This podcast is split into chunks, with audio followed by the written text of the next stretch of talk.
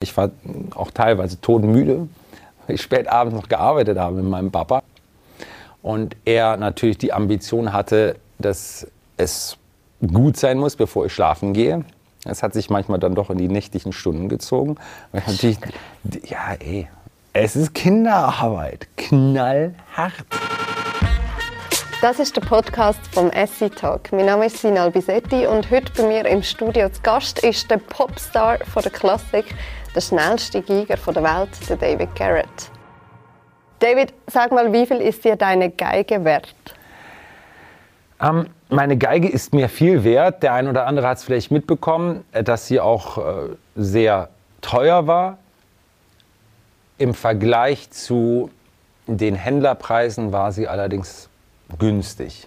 Ich habe seit vielen, vielen Jahren nach einem Instrument gesucht von Guarneri del Gesù, einem Zeitgenossen von Antonio Stradivari, auch in Cremona lebend.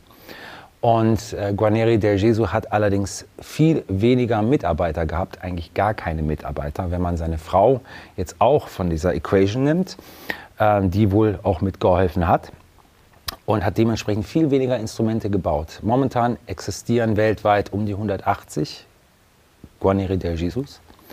Äh, wenn man das im Vergleich zieht zu Antonio Stradivari, äh, wo fast 2000 Instrumente noch existieren, aber sehr produktiv, hat mit seinen Söhnen Omo Bruno und Francesco gearbeitet und hatte da viel mehr Unterstützung und ist auch sehr alt geworden, über 90 Jahre, während Guarneri mit seinen, ich glaube, Mitte 40 verstorben ist. Mhm. Dementsprechend sind die Instrumente viel seltener, viel wertvoller ähm, und auch äh, ein Stück weit eine größere Herausforderung zu finden für einen Preis, der sich halbwegs noch mhm. irgendwie finanzieren mhm. lässt. Und ähm, war für mich eine sehr spontane Aktion, mhm. äh, dieses Instrument zu kaufen. Ich glaube, am Abend vorher wusste ich nicht, dass ich anrufen werde bei der Auktion.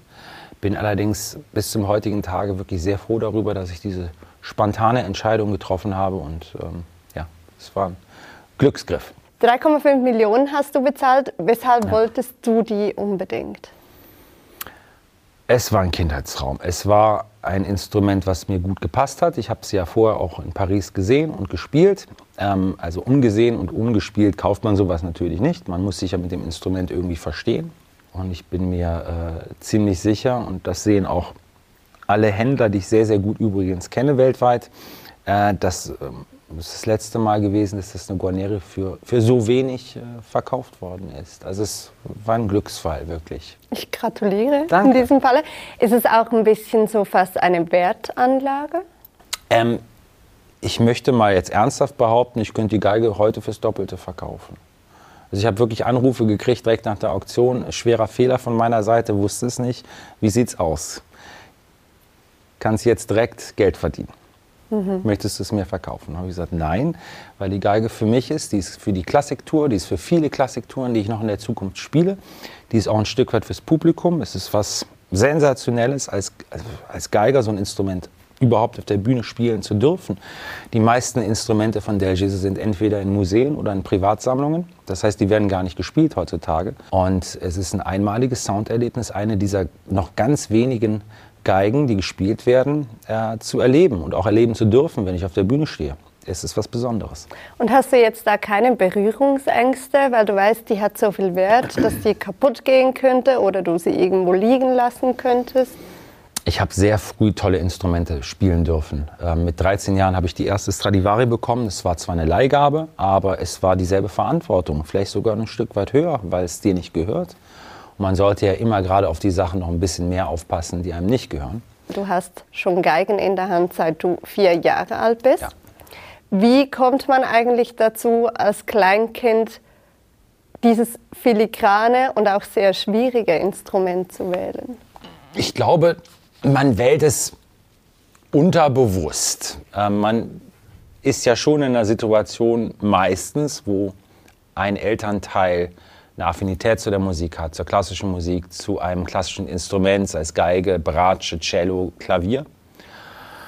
Und wenn man das Umfeld hat, wo das Interesse der Eltern auch in diese Richtung geht, dann ist es, ich will nicht sagen normal, dass man vielleicht Interesse damit verbindet, aber es ergibt sich natürlich einfacher, als wenn man dieses Umfeld nicht hat. Und das war bei dir so, oder? Dein Vater? Mein Vater hat ein Auktionshaus für Streichinstrumente. Ich habe also auch immer den, ja, den Weg auch eines Investors, eines Händlers verfolgen können, weil mein Papa eher auf der Investor-Händler-Seite agiert, obwohl er auch ähm, Geige spielt, aber nicht auf einem professionellen Niveau. Er hat da eine große Liebe und Affinität zu der Musik äh, und auch zu Instrumenten.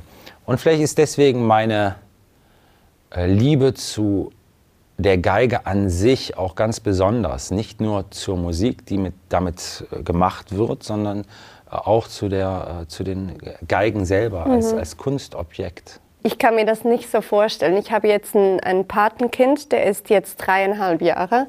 Ja. Und dem würde ich jetzt nie eine Geige in die Hand geben. Das würde ich jetzt auch nicht machen. Aber wie hat das denn bei dir funktioniert? Äh, ich, bei mir hat es mit Liebe und Druck funktioniert. Es war eine Kombination, eine, eine Balance, die manchmal etwas krumm war, aber es war immer die Balance zwischen Liebe und Druck. Und die war natürlich für viele, viele Jahre sehr wichtig, dass ich halt das auch nicht aufgegeben habe. Weil gefühlt macht man das nicht für so viele Jahre nur aus seinem eigenen Interesse. Das sind andere Faktoren, die ein Stück weit wichtiger sind. Kein Kind hat mhm. diese Disziplin für ein, zwei Tage, ja, weil Interesse besteht, mhm. wie ein neues Spielzeug. Mhm. Aber der dritte, vierte, fünfte Tag ist das neue Spielzeug schon wieder alt. Und dann kommt eine große Disziplin, die entweder vorgelebt wird, im optimalen Fall, ähm, oder halt auch imprägniert wird. Und dir wurde sie imprägniert? Vorgelebt und imprägniert. Beides? Von deinem Vater oder? Von beiden Eltern. Von beiden Eltern. Aber natürlich, mein Vater hat mit mir bis zum 15., 16. Lebensjahr äh, immer gearbeitet. Die Verpflichtung, die er gefühlt hat, da für mich das, das Beste rauszuholen. Wie war denn euer Verhältnis? Eng? Nehme ich mal an. Es war immer eng. Jetzt die Frage. Zu eng. eng gut oder eng ja. schlecht. Es war zumindest immer eng. Jetzt ist es eng gut, aber es war sicherlich auch mal eng schlecht. Also das sagt er ja auch. Sicherlich weiß ich ja, dass er da äh, rückblickend auch mal äh, die Reflexion hat, zu, zu, sagen, es war zu viel und zu früh. Und, aber ähm, es hat ja auch zu einem Ergebnis geführt, wo, wo beide Parteien jetzt sagen können, schwamm drüber. Mhm. Aber das hatte Zeit gebraucht. Wie bei allem braucht auch jedes, jeder, jeder Lebensabschnitt, der schwierig zu durchleben war, immer Zeit, das auch einzuordnen in sein mhm. eigenes Leben. Ähm, es bringt nie jemandem mhm. etwas ähm, festzuhalten, ob gut oder schlecht. Es ist eine sehr große Anstrengung, eine große Energieleistung, schlechte und gute Erinnerungen immer dabei zu tragen. Ich glaube, irgendwann mal muss man sich von vielen, vielen Dingen auch emotional lösen, um in der Gegenwart ankommen, mhm. anzukommen. Gerade ähm, wenn man anfängt, selbstständig zu sein, ist, braucht man nicht den zusätzlichen Ballast einer, einer schweren Vergangenheit, die viele Musikerkollegen natürlich haben. Wie würdest du denn deine Kindheit jetzt rückblickend beschreiben? Es fällt mir immer etwas schwierig, denn sie ist keine normale Kindheit. Ich will mich jetzt auch nicht irgendwie als was Besonderes sehen, also bin ich nicht. Aber die Kindheit war halt sehr abstrakt. Sie war auf die Musik fokussiert, nicht auf Schule, nicht auf schulische Leistungen. Da haben meine Eltern mir nie Druck gemacht. Ich möchte rückblickend behaupten, sie haben auch überhaupt keinen Wert darauf gelegt, dass Hausaufgaben gemacht worden mhm. sind. Also es wurde auch nicht nachgefragt. Ich bin teilweise in die Schule gegangen, das war ein bisschen peinlich, weil ich nichts vorbereitet hatte, aber ich hatte auch nicht die Zeit, es zu tun, weil die Geige äh, Priorität hatte. Aber warst du ein Okay-Schüler trotzdem? Also dafür, dass ich nie habe Hausaufgaben machen müssen, dass ich nur einen Bruchteil der Zeit, die andere Kinder in der Schule waren, in der Schule war. Ich hatte, bin ja auch befreit gewesen von irgendwie zwei, drei Tagen die Woche. Äh, das heißt, ich habe gar nichts mitbekommen. Man hat mich hingefahren, ich war auch teilweise todmüde, weil ich spät abends noch gearbeitet habe mit meinem Papa. Und er natürlich die Ambition hatte, dass es gut sein muss, bevor ich schlafen gehe. Es hat sich manchmal dann doch in die nächtlichen Stunden gezogen. Natürlich, ja, ey. Ich erzähle ja auch in meinem Buch, in der Autobiografie, es ist Kinderarbeit, knallhart. Hätten wir ohne diese Kinderarbeit einen Mozart, würde der Gesellschaft etwas Großes fehlen. Und wir reden jetzt nicht nur von Musik, wir reden von Ausnahmetalenten, die sehr, sehr früh hart gefördert worden sind. Ob das im sportlichen Bereich ist, ob das im kreativen Bereich ist. Diese Ausnahmeerscheinungen, die gäbe es nicht ohne Kinderarbeit. Das muss man so sagen. Aber hattest du den Spaß oder gab es auch mal was anderes für dich? Also wärst du auch gerne mal auf dem Schulhof? Ey, das, ich, Fußball ich hatte das, spielen? das wenigste hatte ich Spaß. Das ist kein Spaß. Du, du magst Musik, du liebst Musik, aber die Arbeit hat da nichts mit Spaß zu tun. Mhm. Das ist ein. Mein Job hat mit fünf Jahren angefangen. Mhm muss man auch nicht traurig drüber sein, weil das Ergebnis gut ist.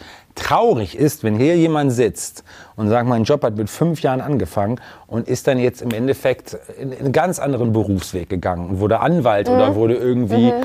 der kriegt das nie aus dem mhm. Kopf raus. Deswegen müssen Eltern da echt aufpassen, das nicht zu übertreiben, denn es gibt kein schwereres Schicksal, als ein ungewolltes Wunderkind zu sein wo die Reise plötzlich abrupt aufhört, weil der Druck zu groß ist und dadurch sich eine Abneigung entwickelt zu dem, was man gut kann.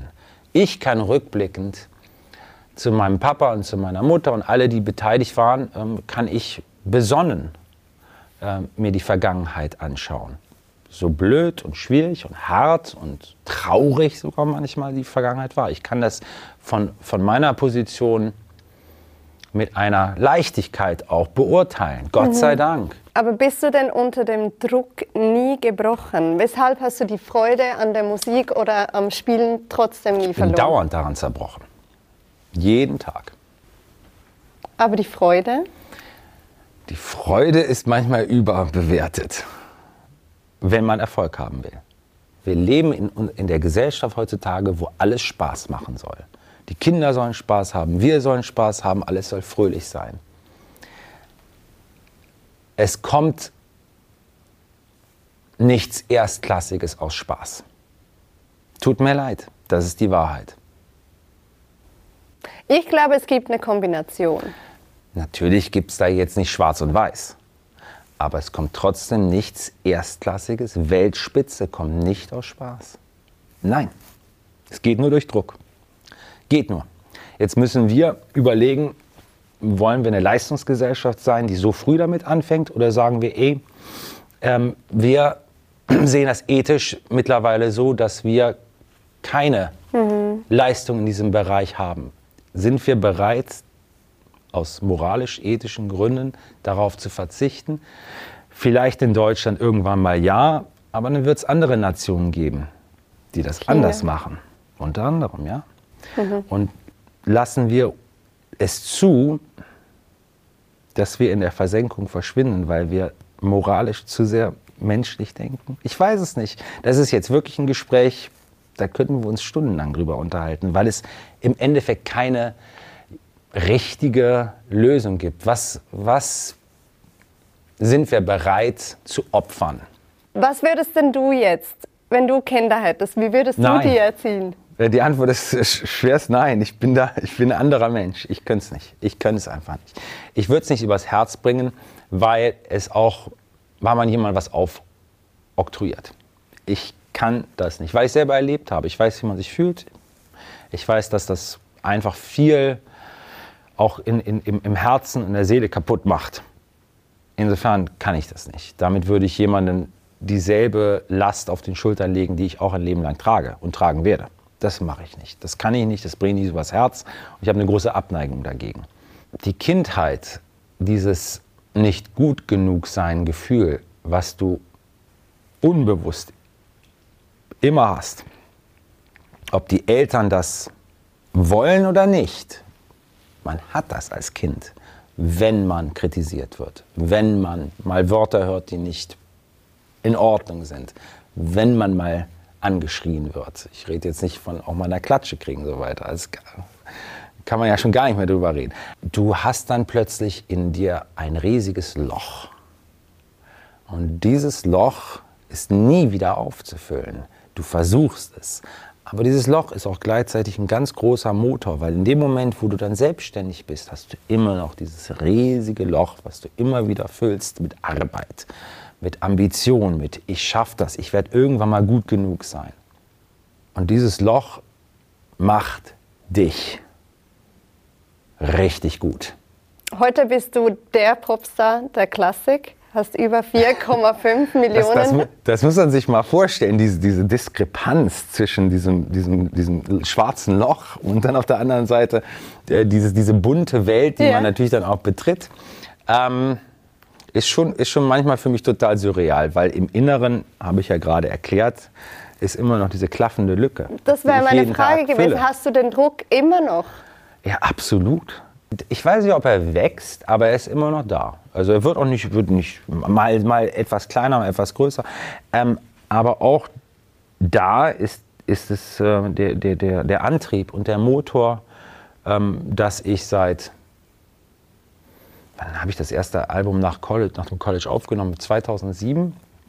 Da sind wir jetzt schon bei 16 Jahren. 16 Jahre, 19 Alben oder 18 Alben. Ähm, und immer wieder versuchend etwas zu machen, auch eine Tour auf die Beine zu stellen, die es so auch in meinem Leben noch nicht gegeben hat. Also immer wieder eine Schippe drauf. Immer wieder etwas Neues, Kreatives aus dem Leben rufen, etwas äh, neue Wege gehen. Ich erinnere mich, als ich vor ja, 16, 17 Jahren Crossover gemacht habe, war das noch ein, ein Fauxpas in ja. der Klassik. Ja. Ähm, man hat sich schämen müssen als Klassikkünstler und als wenn man sich seine Seele an den Teufel verkauft mhm. mit Crossover. Mhm. Ähm, das hat sich geändert und auch wegen mir geändert. Da möchte ich gleich einhaken. Aktuell bist du mit deinem neuen Album Iconic unterwegs. Ja. Das ist eben kein Crossover mehr. Reine Klassik, klar, für die deutsche Grammophon, ja. Für mir war ganz klar in dem Moment, wo wir so ein bisschen aus der Pandemie raus sind, dass wir ähm, ein Klassikalbum aufnehmen. Ähm, ich hatte ein sehr schönes Konzept dafür, ein sehr ähm, qualitätsvolles Konzept, aber auch ein sehr eingängiges Konzept. Also für mich schließt das eine das andere nicht aus. Ein Album, was Klassikliebhaber geil findet, toll findet, anspruchsvoll findet, aber auch gleichzeitig ein Album, was jemand, der überhaupt noch nie Klassik gehört hat, auch gut findet. Mhm. Das ist der Anspruch. Weil es gibt so viel tolle Musik, die diese Verbindung schafft. Mhm. Welche Emotionen hast du reingepackt? Ich kenne nur alles. Du kennst ja das schwarze Loch. Insofern, es kommt alles rein. Nee, es geht aber, aber, auch mit der, es geht, es geht in meinem ganzen Leben so. Ähm, wenn ich arbeite, arbeite ich hart. Wirklich bis zum körperlichen Verzehr. Ähm, dasselbe gilt für ein Album. Dasselbe gilt für die Musik. Man wird mich auf der Bühne nur kennen 100 Prozent und nicht 90 Prozent. Deine Musik bringst du im Frühling auch in die Schweiz. Du wirst hier vier äh, Mal spielen. Das ist richtig, ja. Was ist dein Bezug zur Schweiz?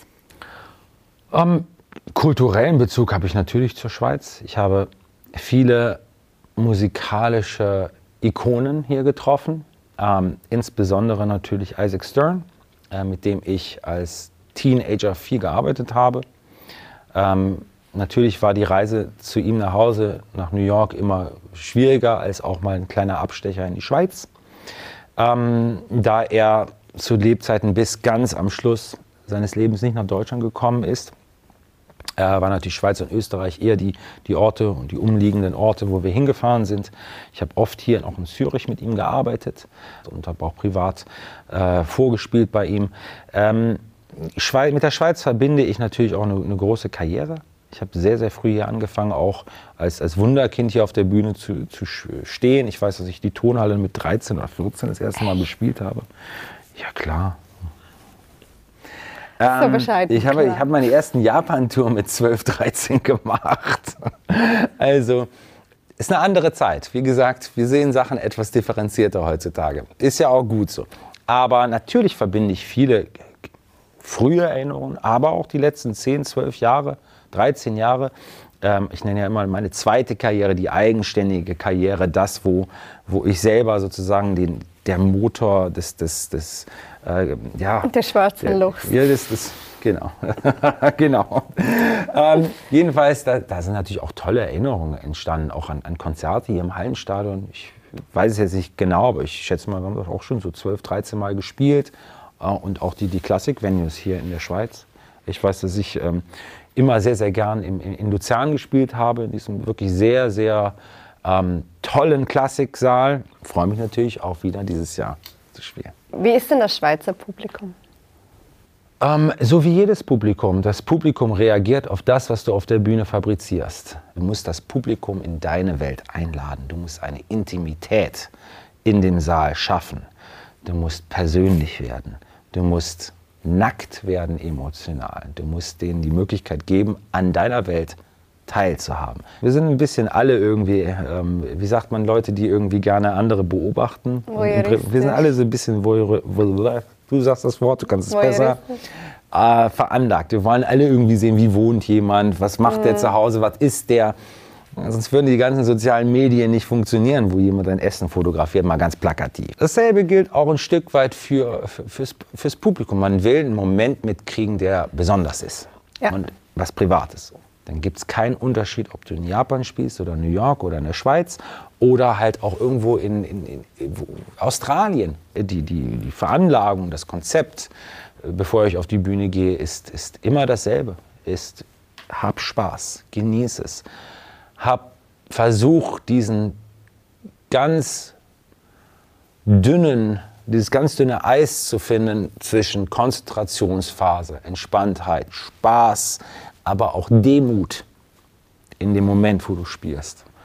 Und dann ist das Konzert, selbst wenn das Publikum in dem Moment nicht die euphorischste Reaktion zeigt, es ist für mich ein Erfolg. Und ich Natürlich merke ich, dass ein Publikum applaudiert. Aber ob das jetzt irgendwie 200 Dezibel sind oder 195 oder 180, wenn ich mit mir am Reinen bin, ich sage, ich habe gut abgeliefert, dann freue ich mich über den Applaus, aber ich beurteile den Applaus nicht. Mhm. Weil ich weiß, ich habe nicht, vielleicht nicht jeden, aber ich habe viele Leute erreicht. Jetzt ist die Schweiz ja dann nicht dein einziger Stopp. Ja, wir sind sehr international, very international. Very international hier. unterwegs hier. Ja, very international. Also wir haben Australien das erste Mal auf, der, auf am Plan, Neuseeland, wir sind in Korea, wir sind in Japan, China, Singapur, Tainan, Taipei. Ähm, äh, wir sind unterwegs in, in, Skandinavien, wir spielen natürlich auch Osteuropa, äh, Bukarest, Budapest, Sofia, äh, Georgien. Wir sind in Spanien, wir sind in Italien für, für mehrere Konzerte. Wir spielen 32 Konzerte in Deutschland, Österreich, Schweiz. Dann geht es nach Südamerika, Mittelamerika etc. pp. Weißt du dann jeweils noch, wo du am Morgen gerade deine Augen öffnest? Das weiß man nach drei Wochen nicht mehr. Insofern ist das auch nicht so wichtig. Das Wichtige ist, dass du eine gute positive Stimmung mitbringst für eine, so eine lange Tour, mhm. dass du dir auch der glücklichen Lage, in der du dich befindest, bewusst bist. Ich habe das große Glück, nicht in einer Sprache äh, zu singen, sondern in allen Sprachen zu spielen. Das mhm. ist das die Faszination der klassischen Musik. Mhm. Very international. Ja, das sagst du jetzt. Was vermisst du von zu Hause, wenn du weg bist? Mein Bett. Das ist, glaube ich, das Einzige. Und Kissen finde ich auch immer so wichtig. Kopfkissen, eine ganz große Sache auch bei mir. Ich habe es leider Gottes nie geschafft, in der Konsequenz ein Kissen mehr als zehn Tage ähm, zu behalten. Ich verliere das immer irgendwo. Ich habe dann aufgegeben, es mitzunehmen. Aber idealerweise gerade als, als Geiger ist ein gutes Kopfkissen, was einem keine Nackenschmerzen bereitet. Wäre schon wieder smart, nächstes Jahr eins mitzunehmen, obwohl ich weiß, nach zehn Tagen spätestens einfach schnell, schnell Koffer packen und los geht's. Bist du ein schneller Packer? Hm, wäre ich langsam, wäre es der falsche Beruf. Wenn man kostet eh jede Minute in diesem Beruf aus. Ähm, auch die, die Minuten, wo du nichts zu tun hast. Gerade die Minuten sind wichtig. Das heißt, mhm. wenn du die Möglichkeit hast, ähm, fünf Minuten länger zu schlafen, Ich bin ja nicht jemand, wenn ich reise, schmeiße ich mich, ey, muss da ehrlich sein. Ich schmeiß mich in den Jogger, gehe nicht vorher duschen. Das ist mir jetzt, ich will lieber 10, 15 Minuten länger, länger schlafen. Ich bin ja nicht irgendwie äh, total verschwitzt oder so, sondern ich gehe dann einfach in die Klamotten rein, setze mich in den Flieger rein. Ähm, der Koffer wird sozusagen auch nicht minutiös vorbereitet. Abends mal so ein bisschen geguckt, dass alles fertig ist, Kontaktlinsen rein, los geht's. Wer begleitet dich denn auf Tournee? Zu Hause ist ja auch eine Freundin. Ja. Kommt die manchmal mit? Die wird sicherlich äh, zu, zu, dem einen oder anderen Konzert kommen, genauso wie, wie meine Mutter oder mein Papa. Ähm, müssen das noch ein bisschen logistisch planen, aber ähm, das wird mit Sicherheit der Fall sein.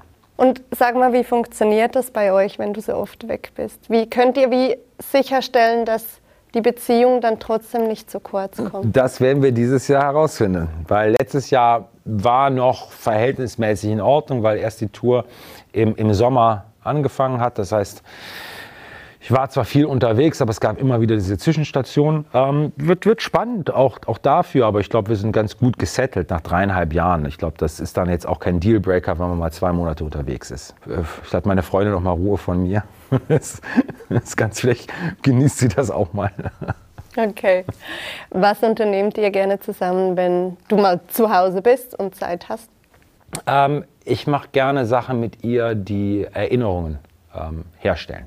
Ähm, wenn ich die Möglichkeit habe und jetzt nicht ganz durch den Wind bin, reisen, Kurzreisen, auch mal irgendwo, äh, selbst wenn es nur 20 Minuten außerhalb von Berlin hinfahren, sich was angucken, was man nicht vorher gesehen mhm. hat. Ich mag Erlebnisse mit Leuten haben, die, die ich gerne habe. Ja, das ist mir viel lieber als irgendwie Restaurant, ist auch schön, aber ich möchte mich zusammen mit der Person, die ich gerne habe, an, an, schöne Dinge und Erlebnisse erinnern. Also bist du nicht so der voll häusliche Mensch, der dann, wenn er zu Hause ist, das mega genießt und Natürlich. den eigenen Ich kann mich auch drei Tage auf die Couch flezen und bewege mich nicht. Also das ist gar kein Problem. Ähm, aber das wäre langweilig für die Partnerschaft. Und ich glaube auch, dass das nicht gesund ist, wenn mhm. ich denn da bin.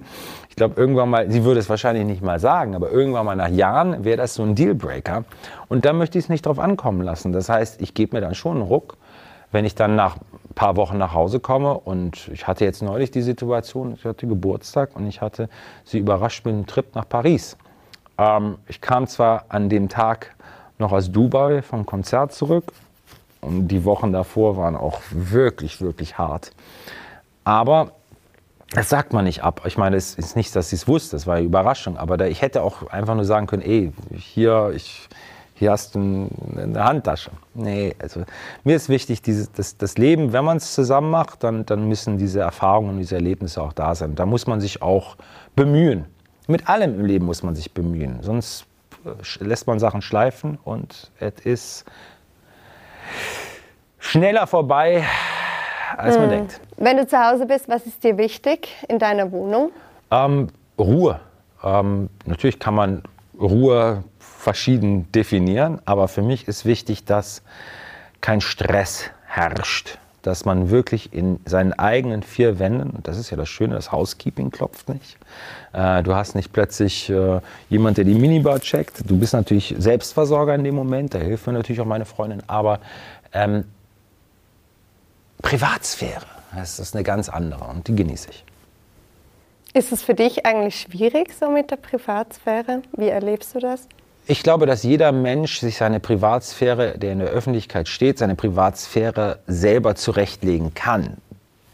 Bis zu einem gewissen Grad. Ich habe irgendwann mal die Entscheidung getroffen, dies zu tun, weil ich sehr offen damit, sehr offen damit umgegangen bin und ähm, irgendwann mal die Entscheidung getroffen habe, das tut mir nicht gut. Und deswegen bin ich da etwas sensibler geworden mit dem Thema. Ähm, und äh, es war für mich persönlich einfach wichtig. Und man deine Freundin jetzt auch nicht kennt, weil. Natürlich nicht. Ist so.